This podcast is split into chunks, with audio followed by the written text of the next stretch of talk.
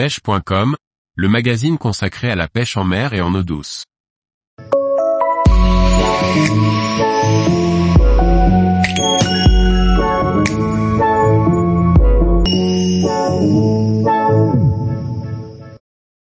Les meilleures èches pour la pêche des raies, un menu varié. Par Olivier Lalouf. Le plus important pour prendre un poisson est certainement l'èche que l'on va lui proposer pour pouvoir le capturer. Les raies peuvent se pêcher avec des poissons, des céphalopodes ou un mixte de coquillages et de verre. En morceaux ou en entier, les poissons sont certainement une des èches favorites des raies. Les sardines sont de vrais bonbons pour elles. Convenablement présentées sur un bas de ligne adéquat, la sardine attire de loin les raies à condition de pêcher sur un secteur propice à celle-ci. Tous les poissons servant d'èche comme la sardine, le hareng et les lançons, seront maintenus par un fil élastique du fait de leur fragilité. Le maquereau est plus robuste donc nul besoin de le ficeler en rôti. Pour écheur les sardines, maquereaux et harengs en entier ou en morceaux, privilégiez les hameçons octopus ou ronds de taille 1 sur 0 à 4 sur 0. Pour les lançons, favorisez les hameçons tiges. Les calamars et sèches sont très appréciés par les raies également. En effet, ces èches sont très odorantes et leur goût ne laisse pas nos belles bouclées et brunettes indifférentes.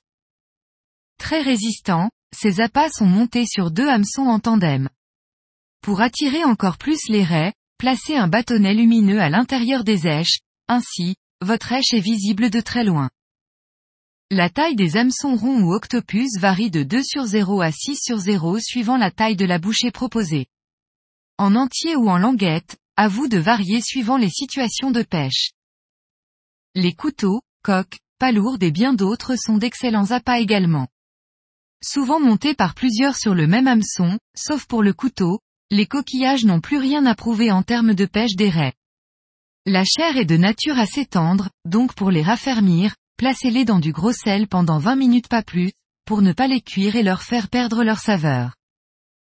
Les coquillages peuvent être associés à des vers pour constituer une bouchée imposante et variée. Ainsi, les grosses bouchées mixtes auront davantage de chances de séduire une raie contrairement à une bouchée simple. Plus le menu est varié et copieux, plus vous aurez d'atouts de votre côté. Les vers, comme les coquillages, sont la base de l'alimentation des raies. En effet, les raies fouillent le substrat sablo-vaseux en quête de nourriture facile à se procurer. Les vers tubes et les bibis sont de loin les plus pêchants car ils sont gros et imposants.